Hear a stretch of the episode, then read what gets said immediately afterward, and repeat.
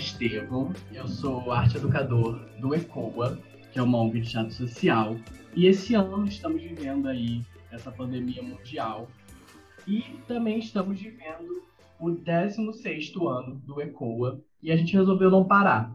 A gente resolveu fazer a nossa 25ª mostra, mas focado na voz, que é uma coisa tão importante para a profissão do ator.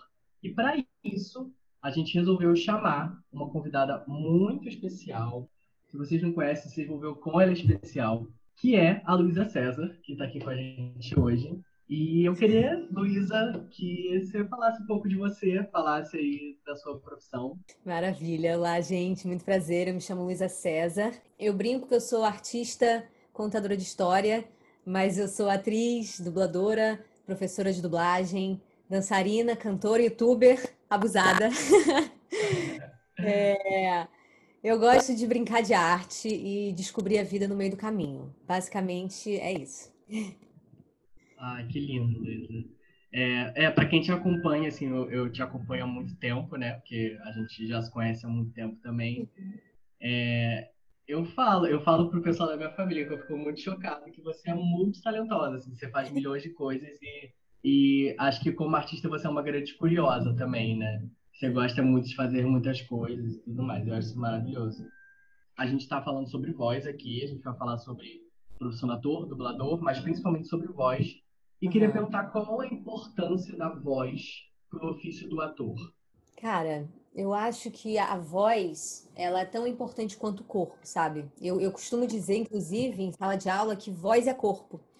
Porque quando a gente tem um entendimento de voz que é descolado do corpo, né? Parece que é uma coisinha que existe, e aí você faz os movimentos com o corpo, quando na verdade a voz é uma forma de expressar aquilo que, tá, que você está que, né, que você tá, é, sentindo através da arte, tanto quanto o corpo, é, de forma casada até, sabe? Eu acho que é, o modo como a gente fala as coisas, como a gente se comunica, que palavras que a gente usa, se a gente está falando baixo, se a gente está falando alto, comunicam tanto em relação a determinado personagem é, quanto a roupa que ele está usando, quanto o modo como ele senta ou se ele se fecha, porque é o modo como ele se expressa no mundo. A voz é uma forma como você se expressa no mundo. Então, é, eu acho incrível como que a voz potencializa e sensibiliza o olhar, sabe, da atuação. E numa dessa, eu acho, eu como profissional, acho que dublagem devia estar nas escolas de formação em teatro, sabe? é uma coisa que eu quero batalhar em frente, assim, em algum momento da vida, porque eu acho que você ter esse entendimento da voz, tanto quanto todo o resto, tanto quanto o texto, porque as pessoas às vezes dão um valor imenso ao texto, mas não ao, que tá, ao como está sendo dito o texto. Isso é tão importante quanto o que você está dizendo. Então, eu sou uma grande defensora de ter dublagem nas escolas de teatro, mesmo que o ator queira ser ator de teatro. Eu acho que tem muito a agregar, sabe? Sim, nossa, bem legal, é verdade. Nunca tinha pensado nisso. Uhum. E aproveitando isso que você falou de a voz ser tão importante quanto o corpo, né? Que é uma coisa que eu super concordo. Uhum. Como é, é, Porque você começou no teatro, né? Uhum. Como é sair do teatro, que é esse lugar que usa tanto corpo, e, e ir para dublagem, que é você ali na frente da TV com o microfone, não tem o palco, muitas vezes não tem o, o, público, né, aquele físico grande. Como é sair do teatro e ir para dublagem? É, eu digo sempre que na dublagem a gente tem que ter o tico e o teco. O tico da interpretação e o teco da técnica. Por hum. quê? Porque, para mim, estar em estúdio é estar em cena.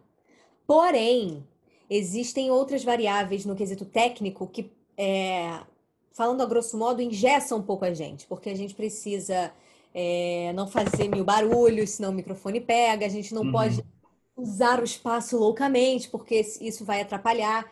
Então, é, na dublagem, é, é um treinamento intenso, assim, eu acho, porque você não pode perder a interpretação, que é a base de tudo, por isso que para ser dublador profissional tem que ter o registro de ator, ser ator profissional, porque você tem que ter essa base, você tem que saber que você está contando história, mas você também tem que não fazer barulhos, é, respirar junto com, a, com a, a, tela e começar e terminar junto e bater junto, e tudo isso sem perder o, o, a interpretação. Então, o mais comum de pessoas que estão entrando, e, e foi assim comigo também, É, ou puxar demais para interpretação, e aí quando você vê, não, não tem a técnica que configura dublagem dublagem, mas também acontece muito de pegar todas as questões técnicas, mas ter uma coisa que fica um pouco assim, sem vida, uhum. sabe? Você engessa. Então, é, eu acho dublagem um puta treinamento, porque é se enraizar tanto na interpretação que a técnica vem é, para somar, ela não vem para atrapalhar, sabe? É um, é um uhum. novo interpretação. Mas é um desafio, é equilibrar essas duas partes, sem pesar demais para nenhuma das duas, sabe? Eu tenho um relato muito interessante de quando eu tive aula de dublagem com a sua mãe. Ai, foi, eu... devia ter uns 14, 13 anos por aí. Eu sabia que eu... você tinha feito aula com a minha mãe, sabia? Olha Sim, só. é real. Ela, ela, ela que me chamou para ter aula com ela, mas a, a minha tia que é uma conhecida nossa, né, me, me, me introduziu. Uhum. E aí é, eu comecei a fazer as aulas e eu nunca tinha feito teatro antes. E aí eu me movia todo na frente do, do microfone, assim. Era uma mão aqui em cima, era uma perna que ia, era uma, coisa assim muito doida. E aí sua mãe chegou e falou, tipo assim, eu acho melhor você fazer teatro primeiro, para você entender mais esse corpo, e depois você vir para dublagem para é, colocar mais o, isso na voz, né? Porque realmente é, é interpretação só que tem, os dois têm suas nuances, assim, né? Uma coisa que, que eu tenho percebido muito agora, um pouco mais até, porque eu tenho aproveitado muito a quarentena para estudar essas coisas. E quando a gente não está seguro da história que a gente está contando, a gente, a gente exagera. E a gente uhum. exagera na piscada, a gente exagera na mão, que fica aqui o tempo todo. A gente exagera num trejeito, não botar na mão no cabelo. Alguma coisa a gente fica repetindo o tempo todo, porque uhum. o cérebro está em algum nível se defendendo, sabe? Então, eu entendo esse lugar, assim. E aí, imagina, num lugar, num, numa bancada, primeira vez com, com tendo contato com interpretação, um monte de informação, texto na sua frente, uma imagem na tua cara, Sim. e um texto que você tem que ir mudando com a caneta ao mesmo tempo, assiste uma vez e já grava. É um excesso de informação que, enquanto o cérebro não internalizar um pouquinho, ele vai ressoar de alguma forma. Então, é Sim. super natural. Esse tipo de coisa acontece muito no início. É verdade, aconteceu comigo. Mas acho que foi, foi tipo um super chutinho, assim, pra eu ir pro teatro também. Então acho que foi mesmo Foi atrás da orelha, né?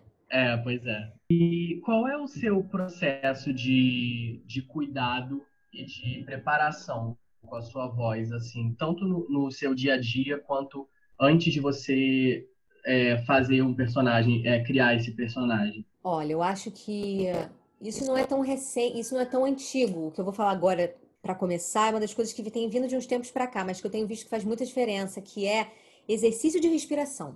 É, meio, meio yoga mesmo, sabe? Ou você simplesmente sentar é, em algum momento do seu dia e só jogar ar para sua barriga e aí volta. Aí depois jogar ar para sua barriga e para sua costela e aí volta. Aí depois a barriga, a costela e o peito, depois volta, sabe? Você ter esse, esse controle do fluxo de ar te ajuda. É, isso é como se fosse uma academia, sabe? Uhum. É, é um treinamento só para você saber o que, que você é, precisa, o espaço que você tem. Você ganha mais espaço, sabe? E aí você ganha mais liberdade na hora de construir também. Aí eu também bebo muita água, eu bebo uma quantidade, inclusive vou beber um gole d'água aqui em homenagem a vocês. eu bebo uma, uma quantidade exorbitante de água, eu sei que isso ajuda muito. É, eu também costumo aquecer a voz, eu tenho a minha fono e ela me aquece sempre com um tubo. Eu não tenho nenhum aqui para mostrar, mas é um tubo meio grosso assim, que a gente coloca dentro de uma garrafa uhum. e a uhum. gente faz rrr, só que com a boca no tubo. Então fica rrr, e aí você vai sentir nesse lugar aqui, que é onde geralmente a respiração acontece, que você vai ficar cansado. E é isso mesmo, é esse trabalho. A minha fono também sempre fala, é, vai começar a trabalhar? Principalmente quando vou começar a cantar, ela fala, vai começar a trabalhar precisando? Faz abdominal. Faz abdominal em casa. Uhum. Existe uma coisa de você dominar um pouquinho mais o seu aparelho, né? Que no final das uhum. contas é o seu aparelho. E no quesito interpretação, eu tenho testado também uma coisa que, é, que tem me facilitado, que é, geralmente quando eu lia o texto pela primeira vez, eu lia com lendo, assim, lendo mesmo. E, e aí eu comecei a perceber que quando eu leio a frase, né? Quando eu leio a primeira frase, e aí eu lembro dela, respiro. E aí eu falo a frase do jeito que eu estiver respirando, sabe? Quando eu leio, deixo vir a imagem que tiver que vir, porque a gente é muito trabalha muito com imagem sensorial, né? É, uhum. Como aquele texto te atravessa. Então, é, eu leio a frase. Isso na primeira vez que eu pego o texto, né? Eu leio a frase, eu tiro o olho dela, respiro, solto. E aí, com tudo aquilo que, que me permeou, eu solto a, a, a, a fala. E aí eu fico brincando de fazer isso até o meu corpo entender qual deles que eu vou usar, sabe? Porque às ah, vezes legal. calha muito. Eu fazia muito isso também. Eu tô falando isso não porque eu séculos de, de, mas é porque eu tenho estudado muito nos últimos tempos também. Eu passei muito tempo é, lendo e criando grandes intenções. Então, assim, eu fazia um negocinho eu já estava tudo construído, blá blá blá. Só que existe, é aquele lugar do Tico do Teco, existia um engessamento, porque eu já sabia trabalhar a voz, então eu ficava mais brincando do que deixando o texto sair. Então uhum. é uma forma de. É, fazendo isso repetidamente, toda vez que você lê o texto, você se deixa permear com coisas que vieram, coisas novas até, você vai entendendo que lugar aquele texto comporta em você. E aí o texto flui, que é uma beleza. Para mim. Ah, que legal, legal. Ser ator é um estudo infinito, né? A gente sempre aprende coisas novas aí. Muito legal isso. Como a dublagem surgiu na sua vida? Cara, minha mãe é a rainha do mundo, né? quando eu nasci, minha mãe já estava dublando. É... E aí, quando eu tinha 11 anos, eu não, nem me lembro exatamente dessa memória, minha mãe que me contou, mas quando eu tinha 11 anos, eu pedi para ela para fazer arte. Aí ela falou, fazer aula de arte. Aí ela falou, tudo bem, mas você quer fazer aula de quê? Tem aula de teatro, tem aula de dublagem, tem aula de vídeo. Eu falei, eu quero fazer de tudo. Aí eu entrei para fazer de tudo. É, e aí eu fiquei fazendo um ano, eu acho, de aula direto. E aí, com 12, eu comecei a trabalhar com dublagem. Trabalhar mesmo. Fiquei dublando uhum. dois anos. 12 anos? É. Caraca, não sabia que tinha começado tão cedo. É, eu fiquei um ano e meio, dois anos trabalhando direto, fazendo alguns testes de vídeo, de teatro também, mas trabalhando mais com dublagem do que com qualquer outra coisa. Só que é, quando você trabalha com dublagem criança, você depende muito de outras pessoas para poder fazer os corres para você. E nos estúdios, uhum. cada um é num canto do Rio de Janeiro. Então, fazer esse esquema acontecer junto com a escola, tendo cada vez, eu morava em Bangu na época, tendo parentes que pegavam, me davam um jeito, pegavam ônibus, três ônibus, uhum. voltando. Quando eu dei por mim, eu estava cansada. E eu achei que eu estava cansada de, de arte. Eu comecei a ficar, na verdade, uhum. cansada e minha mãe percebeu. E ela falou assim: eu, quando eu pergunto, falo, tem horário, você não, não sei, você quer parar? Aí eu, na época, eu falei, quero. E aí parei de dublar. Falei que parei com arte. Entrei na escola de dança e fiquei substituindo uma coisa com a outra, enfim. Uhum. Aí, na época do vestibular, eu achei que ia fazer medicina, porque eu tinha desistido de tudo. É, eu não sei como que eu cheguei nesse lugar, mas quando eu estava no ano do pré-vestibular, fazendo pré-veste, é, eu fiz um curso de teatro musical na época, fiquei enlouquecida, crise de identidade libriana, e aí eu desisti em determinado momento, falei, eu vou fazer teatro. E aí, quando eu decidi, eu voltei a fazer curso de dublagem, voltei a me reciclar, porque, enfim, muitos anos parado, minha mãe falava, é igual do, é, é, andar de bicicleta, mas ao mesmo tempo tem um monte de pequenos detalhes. Então eu fiquei um uhum. ano aí me parando de novo e resolvendo as coisas para tirar o meu registro de atriz com tudo que eu já tinha trabalhado quando criança. E com 19 eu voltei a dublar, tirei o registro, voltei a dublar e dublo até hoje. É, e a dublagem brasileira, ela é considerada uma das melhores do mundo, né? Pelo, pelo que dizem, assim. Uhum. Eu estava pesquisando, né, para fazer a entrevista, uhum. porque, enfim, é o certo, né, pesquisar antes de fazer uma entrevista. Claro. E, e eu vi uma pesquisa do, do Filme B, que é um portal que monitora os dados do cinema brasileiro, uhum. que de 6 a cada 10 pessoas preferem ver filmes dublados. Ou seja, tipo, 60% das pessoas. Aí eu tava vendo também, eu tava vendo seu currículo, né? Que eu vi que tem um site de currículos de dublagem. E uhum. você já fez de tudo, assim. Você já fez filme, já fez desenho, já fez anime, tem uma série. E eu acho isso muito interessante você falar que começou tão cedo, porque eu acho que além da dublagem ter esse papel de entretenimento, ela tem esse papel é, muito social e cultural, né? Também é, tem essa questão da acessibilidade. Às vezes a voz de um personagem ou a voz de, de um desenho animado, de um anime, seja o que for, uhum. é o primeiro, é um dos primeiros contatos que as pessoas têm que crianças e pessoas que têm deficiência visual tem com a nossa língua, assim. Então, eu acho uma profissão muito linda, assim, muito linda demais. Você esteja é, lutando para colocar ela no estudo do, do teatro também. Eu amo. É... Eu, eu amo essa coisa do papel social da dublagem, porque é um ponto que eu acho muito, muito importante de falar, sabe? Porque é, tem gente que aprecia é, acompanhar os filmes é, da forma como eles são feitos, legendados. Inclusive, eu já quebro, eu sempre quebro esse mito de que dublador não assiste filme legendado. Eu assisto bastante coisa legendada. Eu escolho aquilo que eu quero ver dublado e legendado. Uhum. É, e eu entendo super as pessoas que têm essa preferência de ver é, o filme como ele é. Eu acho legítimo. É, mas eu sempre bato na tecla de que a dublagem tem esse papel social, assim, tem para além das crianças que têm o primeiro contato com linguagem tem essa, essa, essa aproximação com arte, né, de se aproximar a tal ponto daquela história através do fato de estar ouvindo, é, tem é, os cegos que só conseguem é, acompanhar de tal, a tal ponto por causa da dublagem. Uhum. Tem os analfabetos em vários lugares do país que Sim. só conseguem acessar o que a gente chama hoje de, de uma peça de arte, né, de uma obra de arte, um filme, um desenho, por causa da dublagem, porque não vai dar conta de ler e assistir ao mesmo tempo. Então, é muito.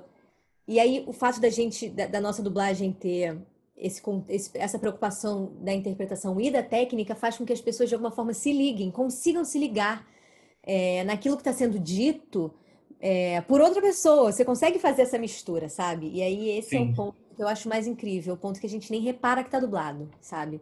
Acho que é para isso que a gente dubla, no final das contas. E você respondeu a próxima pergunta, olha só. Eu ia perguntar por que você considera tão importante exercer essa profissão? Essa era a próxima pergunta. É isso, é exatamente por isso. É acessibilizar de forma artística, não é só entregar a informação, é passar, contar a história de verdade. E é uma honra poder fazer parte desse time, desse país, sabe? Ah, que lindo. Hum. E você também dá aula de dublagem, né? Dou. Como você acha que dar aula de dublagem e ensinar essa arte, é, por que você acha tão importante no que você acha que isso te acrescentou como dubladora? Eu acho importante dar aula de dublagem. Foi a primeira vez, a primeira vez que eu fui professora, foi sendo é, professora de dublagem. Então foi uma descoberta muito incrível para mim. E eu acho importante ter, que, que tenha aulas de dublagem por aí, porque dublagem não é igual, sei lá, arquitetura e direito. Ninguém vai obrigado para o curso de dublagem. Ninguém vai falando, mãe, não quero, não quero, e vai obrigado, puto, para uma aula de dublagem, entendeu? Vai porque quer muito estar ali. Vai porque quer muito conhecer, que é muito curioso, que é fã desde pequeno, quer trabalhar com isso. Então, é, eu acho que trabalha com esse lugar das pessoas se, se descobrirem, descobrirem novas formas de, de existência, assim, sabe? Durante sala de aula eu já tive pessoas que é, trabalharam até os 50 e aí falaram: me aposentei, agora vou fazer o que eu gosto. E entraram na minha sala para fazer dublagem. Ou que pessoas lindo, que. É, sabe? Pessoas que é, que sempre quiseram saber sobre dublagem, e aí agora com o YouTube estão podendo descobrir todo o universo e vão descobrir finalmente em sala de aula pela primeira vez, sabe? Então, isso é muito. É, isso pro âmbito do próximo, sabe? Eu acho que a dublagem tem muito a acrescentar para essas pessoas. Uhum. E a arte é transformador no final das contas. Agora, o que eu aprendi, cara, eu aprendi tanta coisa, porque eu tinha que ficar com um olhar muito atento pro outro, né? Uhum. É, eu tinha uma análise muito aprofundada do meu próprio trabalho. Quando eu fazia, depois eu assistia, eu analisava show. Mas quando eu entendo, fico vendo o trabalho do outro, tentando entender o que, que pode melhorar, é como se eu estivesse destravando é, chavinhas em mim mesma, sabe? Porque eu vou entendendo uhum. na dificuldade do outro o que, que eu posso melhorar. Então eu posso afirmar com, com segurança que eu me tornei uma dubladora muito melhor depois que eu comecei a dar aula. Isso ocorreu comigo também no ECOA, porque é, quando eu comecei Nossa, a dar aula também. Eu dei aula de teatro, e apesar de fazer teatro, eu quero muito ouvir isso de você também. Abriu uma sede do ECO aqui perto da minha casa. E aí eu falei assim, ah, deixa eu ser monitor, deixa eu fazer alguma coisa. Porque assim, qualquer coisa que tem arte, se você me mete, eu tô indo, assim. É, eu só vou, só vou mesmo. E aí eu fiz uma capacitação e aí não me colocaram como monitor, falando assim, você vai ser arte educador. E eu fiquei, meu Deus do céu. E aí, enfim, comecei a ficar animado, montava as aulas e tudo mais.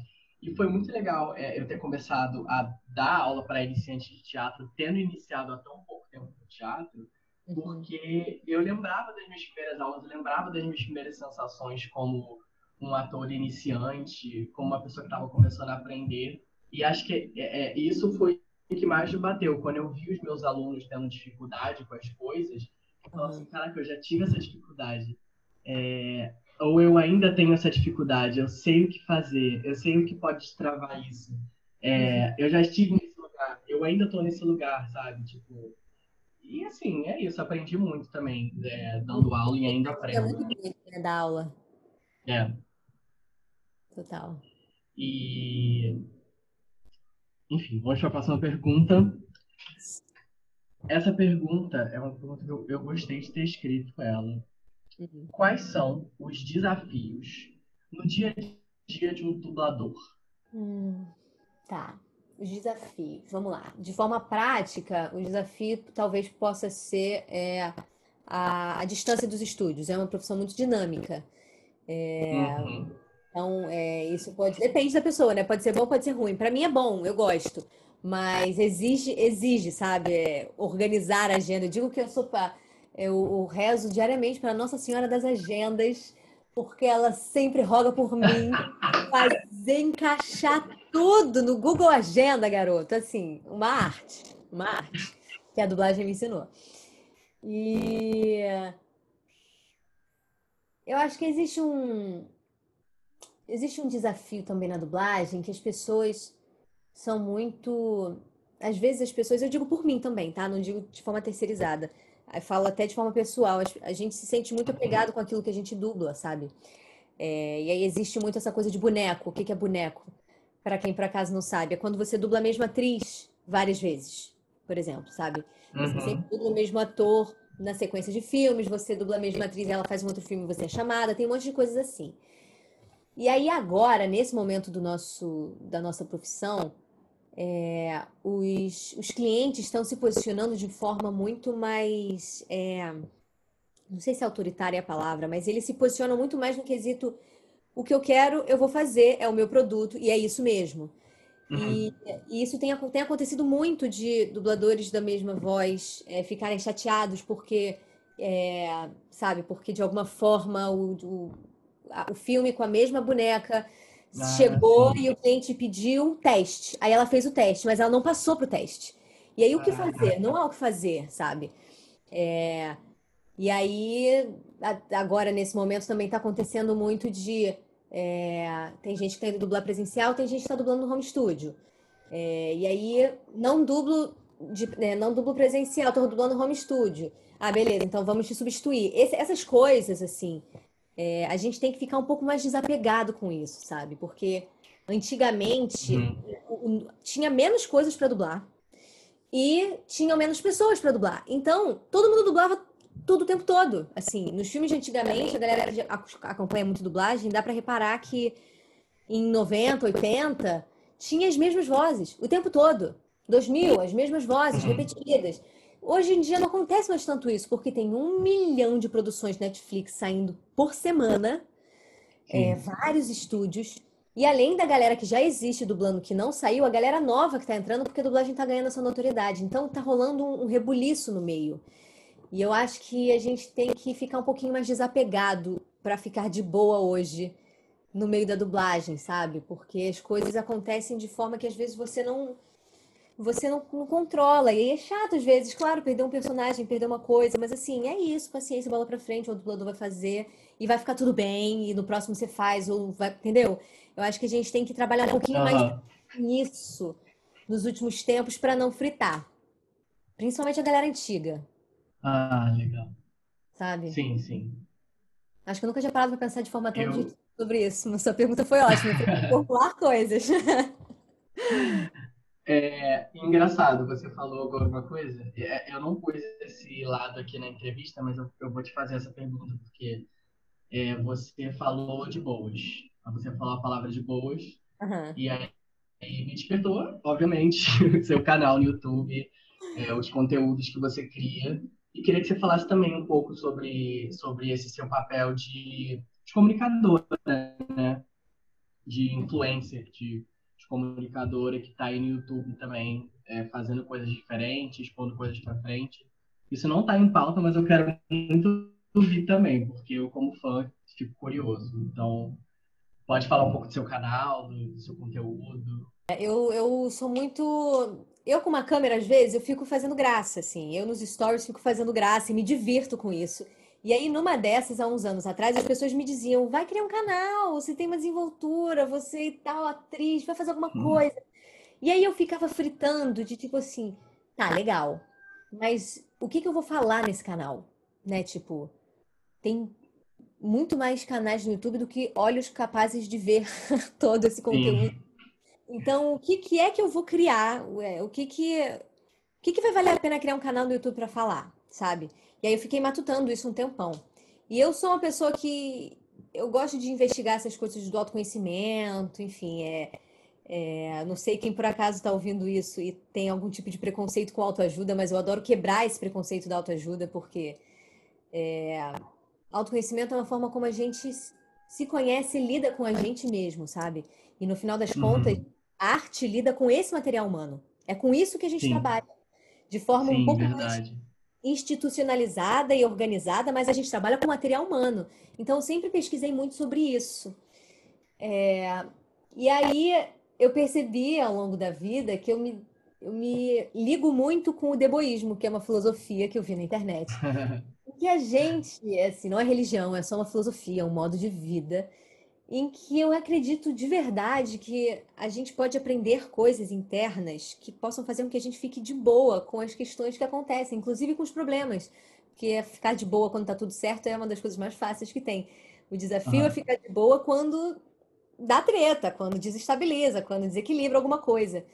E aí eu percebi que isso era uma busca minha. E aí quando eu percebi isso, eu falei, cara, e se eu criasse um canal é, em que todas essas minhas dúvidas e pesquisas internas fosse compartilhada. E aí vai que tem pessoas que queiram isso também. É, uhum. E aí elas podem chegar junto e a gente trocar. É, o Viva de Boas, que é o nome do meu canal, ele nasceu assim, sabe? Ele não nasceu da expectativa de eu estou aqui e eu te passo coisas e você aprenda. E não, assim, é, é, é para ser um lugar de papo, é para ser isso aqui. É, em que eu falo sobre as coisas que eu venho descobrindo sobre mim, sobre o mundo e quem sabe trazer um pouquinho, um cheirinho do deboísmo para quem quer que, que acredite nisso e queira chegar junto também, sabe? Então, nessa brincadeira já tem dois anos de Viva de Boas. Ai, e, e eu fico muito feliz, assim, porque no início tinha um monte de trava, né? Sendo atriz e trabalhando com dramaturgia e coisas, existia um cadinhozinho de preconceito de, ah, uma youtuber, tá, linda, vai fazer a câmera, vai conversar com a internet, mas e aí? E hoje eu vejo que o Viva de Boas tem muito de mim. E eu acho que no final das uhum. contas é legal a internet para isso, sabe? Esse lugar que você disse de influência. É, eu acho que a internet para a gente usar de uma forma positiva é para ser para isso, para a gente propagar alguma coisa que nos faça bem e possa fazer bem para mais pessoas. E aí foi nessa que nasceu o Viva de Boas. Eu tenho muito orgulho de ser mãe. O Viva de ah. Boas foi meu primeiro filho, para falar a verdade, assim. Primeiro projeto meu no mundo. Foi o que abriu as minhas portas de ver que, olha, eu posso criar uma parada no mundo e descobrir a mim mesma no meio do caminho. E o Viva uhum. de Boas. Ah, que lindo isso. Nossa, muito legal. É, e, e, é engraçado, porque a última pergunta que eu fiz foi os desafios de, da, da profissão no dia a dia, né? E eu acho que senador, senadora, atriz, dublador, dublador, é isso que você falou. A gente faz muita coisa o dia inteiro, a gente tá sempre correndo de um lado para o outro. Eu acho que essa filosofia é, serve muito para essas profissões que são tão dinâmicas, que a gente tem que lidar com tanta coisa, inclusive lidar com o governo que a gente está vivendo também e, e Total. fazer isso tudo um, um de, de deboísmo. É, eu adoro, adoro seu canal, adoro seus postagens também. Isso vai me ajudar. Enfim, voltando à dublagem aqui. Sigam a Luísa, a gente vai deixar o Instagram dela aqui, vai deixar o canal no YouTube para vocês verem também ficarem de boas. Sejam bem-vindos. É, eu queria saber. É, tá, vou fazer essa pergunta agora. Eu queria saber se você já viveu alguma situação engraçada ou curiosa na dublagem? Já. No já. teatro, assim, no geral. Já, já, já. Eu tenho uma, uma, uma, história com a dublagem, minha primeira dublagem, eu era criança, eu tinha 12 anos. E uma das coisas que a gente aprende logo de cara é não se bate palma em estúdio. Não Ah, se estala dedo em estúdio, não esse tipo de coisa, não se isso aqui não tem estúdio, assim, não dessa forma estridente, porque isso dá um clique no áudio, na, na onda de áudio, dá um assim. É, e aí, geralmente, a gente começa a dublar fazendo vozerio, que é, é vozerio. é, sabe o burburinho de fundo? Quando a gente tá uhum, é, em qualquer lugar, a gente fecha o olho, tem um burburinho. Existe sim. isso nos filmes. E aí, isso é dublado também. É, não dublado todas as bocas, porque é impossível, é burburinho, mas a gente faz essa nuvem. E aí, de voz, né? E é assim que geralmente todo mundo começa. E aí, no meu primeiro horário, do meu primeiro vozerio com 12 anos, era alguma coisa que tinha palma, eu nem me lembro o que que era mais. E eu tava tão eufórica, tão nervosa de estar ali pela primeira vez, que começou o vozerio, eu comecei, "Uh!" Ai, meu Deus. fui minguando, fui minguando, fui minguando. E o diretor foi era de uma, de uma delicadeza. Ele falou assim: Minha linda, você sabe que não bate palma em estúdio, né? Aí eu, "Ih, aham, claro, claro, desculpa, desculpa. E aí voltamos. E eu guardo essa história para sempre. Ai, meu Deus. E teve um- uma coisa que eu, eu quero muito me lembrar o que que é, porque quando eu conto essa história eu sinto que falta essa informação. Mas a minha mãe morava no Rio e agora ela mora em São Paulo. E aí, Uhum. quando ela foi para São Paulo, algumas coisas ela conseguiu fazer de lá, outras coisas ela perdeu. Perdeu o personagem porque não, não ia dar para ela vir para cá, ou não ia dar para mandar por e-mail e ela fazer de lá. E aí, teve uma personagem que a minha mãe falou: é, então põe minha filha. A gente tem um timbre parecido, é, a gente tem uma coisa, um- uma, uma, uma, uma, uma voz meio parecida mesmo e tal. Uhum. Usa ela. E aí, eu acho que foi Vampire Diaries. Eu vou tentar caçar, eu vou tentar caçar pra saber. É, e aí, eu substituí a minha mãe num personagem em dublagem. Eu também não esqueço Meu. Deus do céu. E, e você acha que saiu parecido com, com a sua mãe? Saiu, saiu parecido. Quem, quem é, conhece a minha mãe e depois me conhece, sempre diz que a gente tem um timbre muito parecido, mas que eu tenho um mais grave do que ela. Ela Aham. agora é mais velha, agora tá até equiparando um pouco mais. Mas era só eu não pesar demasiadamente no grave, que Uhum. eu equiparava um pouquinho mais aonde o diretor, onde o diretor queria. E aí, quando eu ouvi, eu falei, caraca, mãe, tinha umas interjeiçõezinhas ali. Via claramente influência. E foi muito legal. E como é pra você ver assim a sua voz numa personagem? Ah, eu tenho um milhão de, de, de críticas, né? A gente, inclusive, atores todos do mundo, lidar com autocobrança é uma coisa que a gente precisa resolver para ontem, tá? E eu tô falando isso aqui porque também preciso. E quando eu assisto uma coisa dublada, eu já atento o olho e fico assim, cadê? Peguei aquela boca, não peguei, sabe? Eu fico meio detetive, ouvi, Aham. percebi. E, e eu fico, quando eu, quando eu percebo que tem, é, que eu peguei o, o, com o meu filtro hoje, eu consegui entender aquela personagem, trazer sem maneirismos, sem formas, eu fico muito feliz de assistir. E uma coisa que aconteceu comigo e que eu adoro quando acontece, e eu adoro quando as pessoas me falam isso também, um dos melhores elogios que as pessoas podem dar para qualquer dublador é, é, nossa, eu nem reconheci você. Tinha vezes que eu não, tinha vezes que eu passei por uma parada e falei, eu conheço isso, eu conheço essa cena, sabe, essa imagem? E, calma aí, volta, põe dublado. E eu dublei! E caramba! Não reconheci, sabe? Tipo, é, Ai, que legal. não reconhecer é bom, porque no final das contas, quando um dublador tem uma identidade muito, muito característica em dublagem, Sim. Ele faz sempre as mesmas coisas, sempre as mesmas voltas, sempre os mesmos caminhos, os mesmos brilhos. E quando a gente é, entra, se propõe a entrar um cadinho mais a tal ponto que a pessoa que te conhece não te conhece, não te reconhece, é Uhum. um dos melhores elogios. É um dos momentos que eu fico mais feliz, assim. Teve uma hora que quando você tá falando do deboísmo, né, da- do modo como a gente lida com a vida e tal, com a profissão, é, uma- o deboísmo é foi uma das formas que eu encontrei de lidar melhor com a comparação na profissão. Porque a gente Uhum. sempre tem um olhar no outro em relação ao eu faço eu faço melhor, eu faço pior, eu podia fazer melhor. Hum, não sei, sabe? A gente olha o outro comparando com o nosso trabalho. E Sim, sim. eu não acho que isso é muito. É, e eu não acho que isso seja muito é, muito útil pra gente como artista, sabe? A gente não fica aberto àquilo que aquele artista está trazendo. A gente está aberto a ver se a gente faria igual, se a gente não faria igual, se eu faço melhor, se não faço. Então, é, o deboísmo me ajuda até hoje, o tempo todo, a não me comparar de forma tóxica. Coisa que de vez em quando a gente precisa ficar atento como Sim. ator. É verdade, verdade. Isso acontece bastante.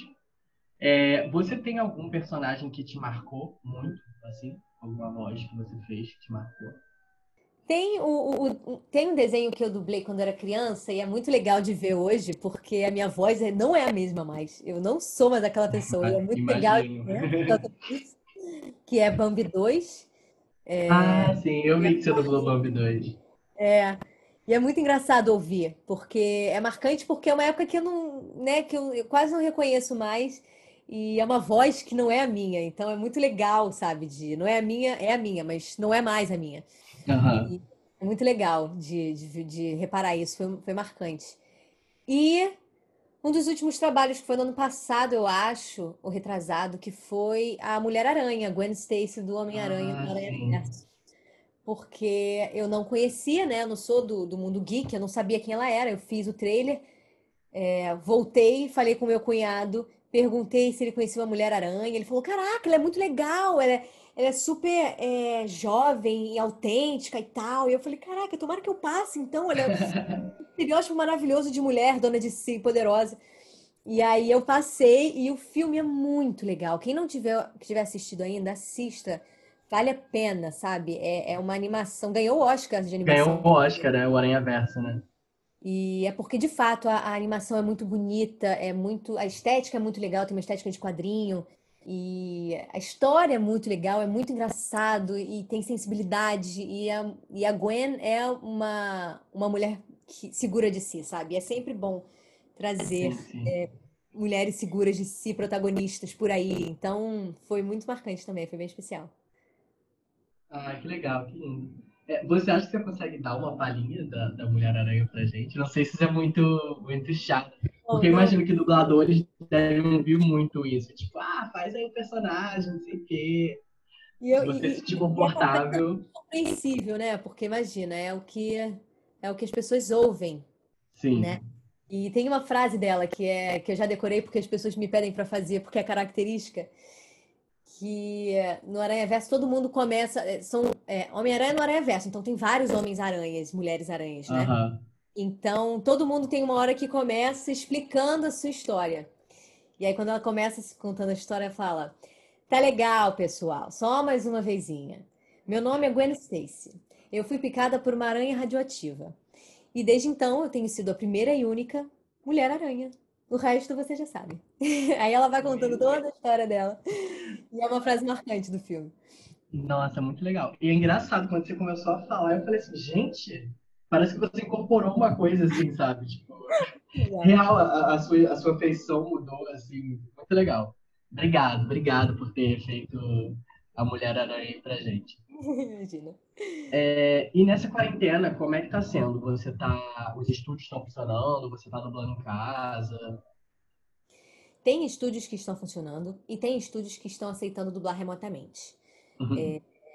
Até aqui, até esse momento, nesse dia que estamos falando, eu só estou dublando remotamente. É, eu consegui organizar um esquema Uhum. é, da Human Bambi, é abrir o armário, esvaziar tudo, botar a almofada, botar o computador, encher de cobertor ao redor, entrar no armário, uma coisa assim, sabe? É, mas tem, eu tenho conseguido dublar de casa.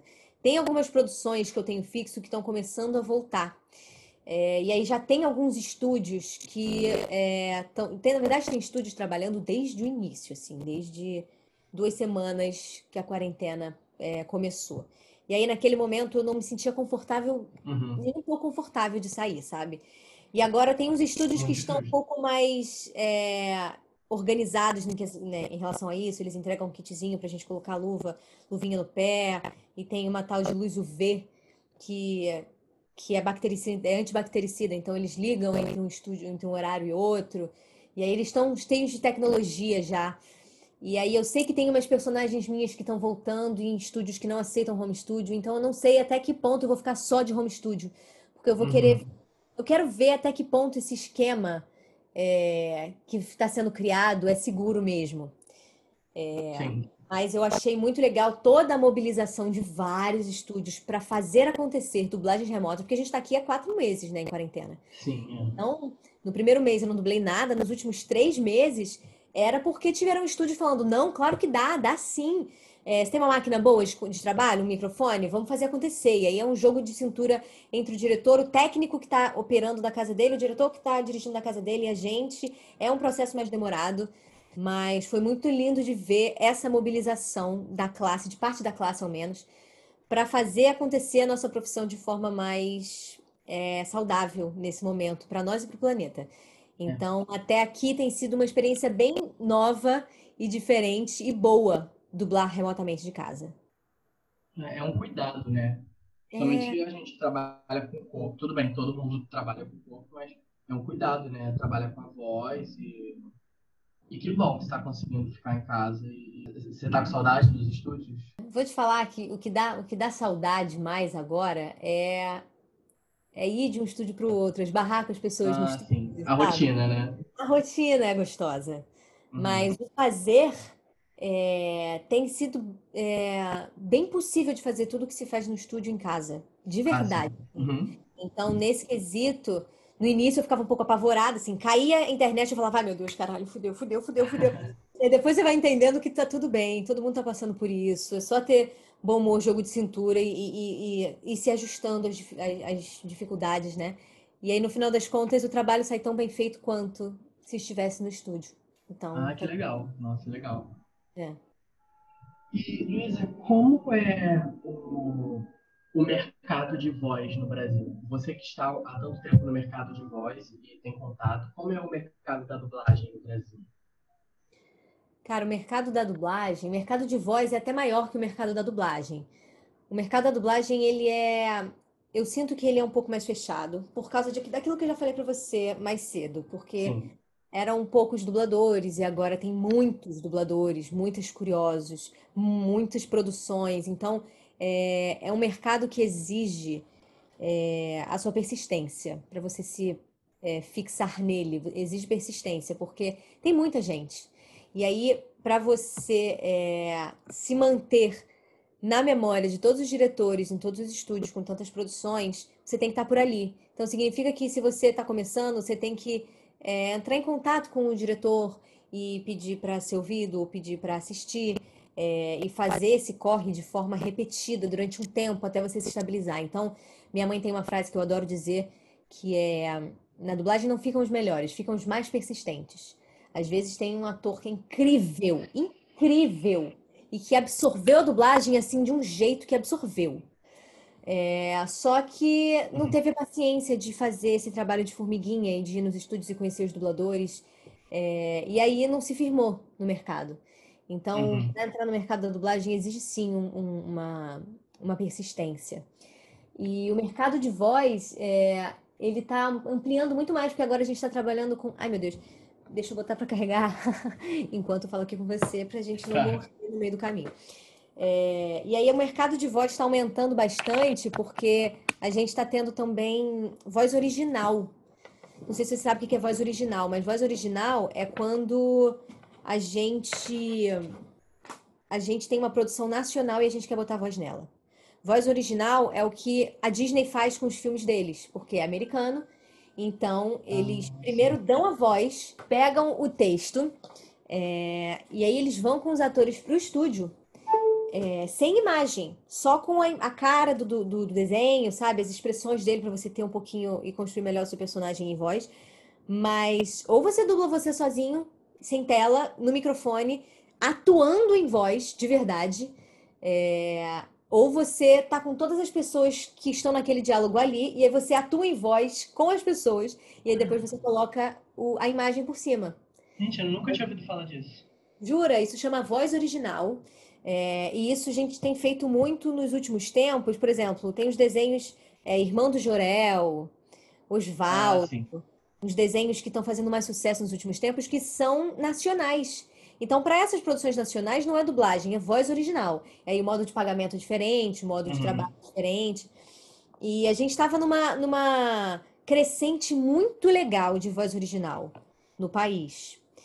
Porém, desde 2018, quando mudamos o nosso governo, é, a gente não, estamos tendo muito investimento em cultura. Então, os projetos nacionais, é, né, os desenhos, os projetos de animação nacionais não estão mais florescendo tanto. Então, o trabalho uhum. original nesse momento está diminuindo, não, não, sumiu, mas está diminuindo um pouquinho. Sim, sim. É, e é mais uma mais um mercado, né? Mais uma forma de, de, de atuar em voz, que eu acho muito legal mencionar também. Uhum. Ah, legal, legal. E eu não conhecia a voz original. Eu, eu percebo, é, quando eu, eu, já vi Irmão do Jorel, é, já vi outras produções brasileiras é, em animação, e eu, eu sempre percebi que a dublagem deles era um pouco diferente. Tipo, uhum. é... E agora que você falou, assim, me veio um insight, assim, da... Fez sentido, né? Vozes. É, fez todo sentido agora pra mim. É. é. Aí, gente, um conhecimento que eu não tinha e a Luísa trouxe aqui pra gente, voz original. Vou pesquisar. Pesquisem, porque a gente tem um trabalho muito legal de voz original aqui também. Só falta uhum. a gente voltar a ter mais trabalhos, mas é pura cultura. E é isso. Vamos torcer aí. Todo mundo mandando energia. Mas é, é real. Tá bastante complicado. Eu não, eu não quero trazer esses assuntos para cá, porque, enfim, é uma entrevista sobre voz, mas realmente é, às vezes, quando a gente fala sobre arte e cultura em qualquer lugar, é meio difícil não, não é, trazer o que tem acontecido à tona. Incentivo a cultura, né? A gente acaba esbarrando. Eu também evito é. de, é, de dar discursos muito inflamados, principalmente no canal também, enfim. Uhum. É, mas nesses quesitos de é, incentivo à cultura, que no final faz parte da política do nosso país, né? A gente acaba uhum. um pouquinho. É, acho que foi por isso que eu introduzi essa pergunta de como está o mercado de voz, de uhum. de dublagem no Brasil para saber exatamente como, é, como o nosso governo, né, o nosso esse de governo que a gente está vivendo tem lidado também com. Sim, tem impactado, né? É. é eu vou para a última pergunta agora, que é uma pena. Estou adorando, estou aprendendo muito. Ai, que bom, está sendo lindo, gostou demais. É, é uma pergunta que você mais ou menos já, já respondeu, mas eu vou fazer ela de novo para ser mais direta, né? Tá. Que dica, é, assim, a gente está falando de uma ONG de teatro social e eu lembro, eu lembro que alguns alunos do ECOA já mostraram interesse pela dublagem, inclusive uhum. porque é, é, isso, né? Às vezes as pessoas vão primeiro pelo caminho da, da atuação, do teatro, para depois ir para dublagem, né? Porque uhum. não deixa de ser um requisito.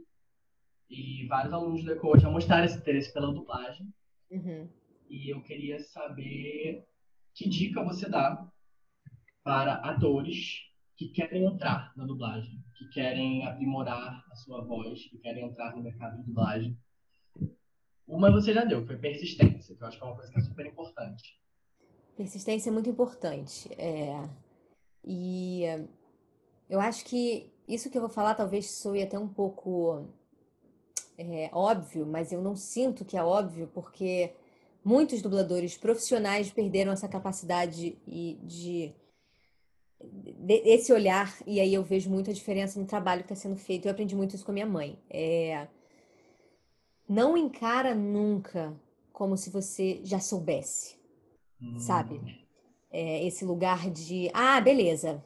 Primeiro momento é enlouquecedor. Deu de cara com texto e imagem e, e, e tem que mudar o texto e olhar ao mesmo tempo. E ai meu Deus, é uma doideira. Quando você, o que é mais comum é quando você entende minimamente, você relaxa. E aí você relaxa um pouco a sua a sua interpretação e a sua capacidade de estar atento aos detalhes, porque no final das contas, a dublagem, diferente de teatro, a gente não leva o texto para casa para estudar, uhum. sabe? A gente chega no estúdio e a gente está com o script e o texto do negócio passando. Aí a gente assiste uma vez, marcando tudo, assiste outra, ensaiando tudo. Se quiser, assiste mais uma, se a cena for um pouco mais difícil. E depois a gente grava. Então, é, não tem esse tempo de maturação que geralmente a gente tem no teatro, sabe? E para que a gente faça um bom trabalho, a gente tem que estar tá com todos os poros abertos a perceber qualquer coisa que essa imagem possa estar tá te dando, para uhum. fazer com que essa voz é, surja em consonância com a imagem. Porque uma coisa que eu sempre falo no curso também é, é a gente tem que ser muito generoso na dublagem, porque a gente não pode impor o nosso ritmo, nossa vontade de falar aquele texto, nossa interpretação. é, tem que ser baseado na imagem. Você não está criando uma coisa do zero, você está trazendo, trazendo uma versão brasileira em cima de uma obra que já existe. Sim, então, sim. a gente tem que estar tá com todos os poros muito abertos para entender. Ela está falando, ela tá falando isso em pé, ela está falando isso deitada. O que isso significa diretamente na voz e diretamente no emocional dessa personagem. Ela fala, é, eu não quero mais te ver, ou ela fala, eu quero ir embora. Isso diz também. Ela fala, é, olhando direto no olho da pessoa ou desviando o olhar. Tudo isso, tudo isso, todos esses pequenos detalhes comunicam. E se a gente estiver aberto a captar isso, de alguma forma isso vai sair na nossa voz. E quando a gente para de prestar atenção nessas coisas, entra num lugar um pouco robótico, sabe? Uhum. Entra num lugar um pouco de conforto. E aí é isso que eu acho que difere um dublador bom para um dublador excelente um dublador que toda vez que eu assisto eu falo, filho da puta, ele pegou todas as inspirações. Eu acredito que essa voz entra perfeitamente nesse rosto, nessa expressão dessa pessoa. Uhum. Então, para isso, a gente não pode entrar nessa do já sei. Mesmo que você já saiba alguma coisa, sabe? Porque essa, essa atenção plena faz com que a gente traga a, a interpretação em voz de forma muito mais verdadeira e rica. Eu acho que é isso batendo palma aqui. Maravilhoso. Gente, maravilhoso. deu algum erro aqui. O que, que aconteceu? Não, eu fiquei com. Falou, achei muito bonito. É, realmente, é, é, muito, muito legal isso que você falou. É, que dublagem é, é, muito, é minucioso, né? É, é minucioso. E, e, é engraçado. Depois que eu fiz depois que eu tive contato com você, tive contato com a sua mãe e tudo mais, eu comecei a perceber mais, é, a dar mais valor à dublagem, assim, porque às vezes as pessoas vêm e acham que ali, a gente ouve a voz e acha que é uma coisa fácil, mas não, é um trabalho super minucioso, é um trabalho que é feito com muito carinho também, né? É, é feito com muito, muito empenho, né? muita persistência ali, e é um estudo muito legal, fico muito feliz que você tenha dado essa, essa entrevista, esse podcast. Eu amei, é. cara. Eu amei, foram perguntas maravilhosas, me fizeram refletir a beça, e eu acho uhum. importante falar sobre esse tipo de coisa com, com a galera que tem contato com a arte também, sabe? Entender uhum. as profundidades que a arte pode ter, e não profundidade do tipo, ai, fudeu, eu nunca vou conseguir, mas é, profundidade do tipo, nosso trabalho envolve tanta coisa, sabe? Quando a gente vai tendo acesso a esses pequenos detalhes, isso vai transformando todo modo como a gente se relaciona com ela. Nossa, sim. Bom que eu estou podendo contribuir para muitos alguém aí em algum lugar. Sim, sim, com certeza. Gente, essa foi Luísa César. Uhum. Agora eu vou falar as 65 profissões dela, que ela é dubladora, ela é atriz, ela é cantora, ela dança, ela é influencer, ela é youtuber, enfim. Gente, é, essa é a Luísa César. É, conheçam o trabalho de, da Luísa e de outros dubladores, pesquisem, pesquisem sobre, sobre dublagem. Acho que a gente tem bastante material dessa entrevista para que vocês possam se interessar pela dublagem e seguir o caminho de vocês, aprimorar a voz de vocês e é isso, continuar fazendo arte, apesar dos apesares. É, muito obrigado, Luísa, muito obrigado por estar aqui com a gente. Aqui não, né? Aí, eu estou aqui, infelizmente, não podemos dar um abraço. É. Mas muito obrigado por estar aqui com a gente. Imagina, amor, foi um prazer. Obrigada pelo convite. Adorei estar fazendo parte disso. Espero que acrescente na pesquisa de vocês aí. E vamos seguir fazendo arte porque a arte salva todos nós. Amém, Achei. Obrigado, Luísa. Imagina, amor.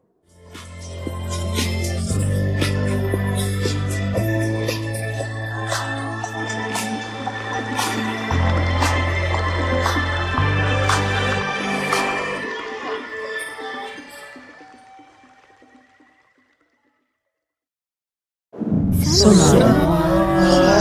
Sonora.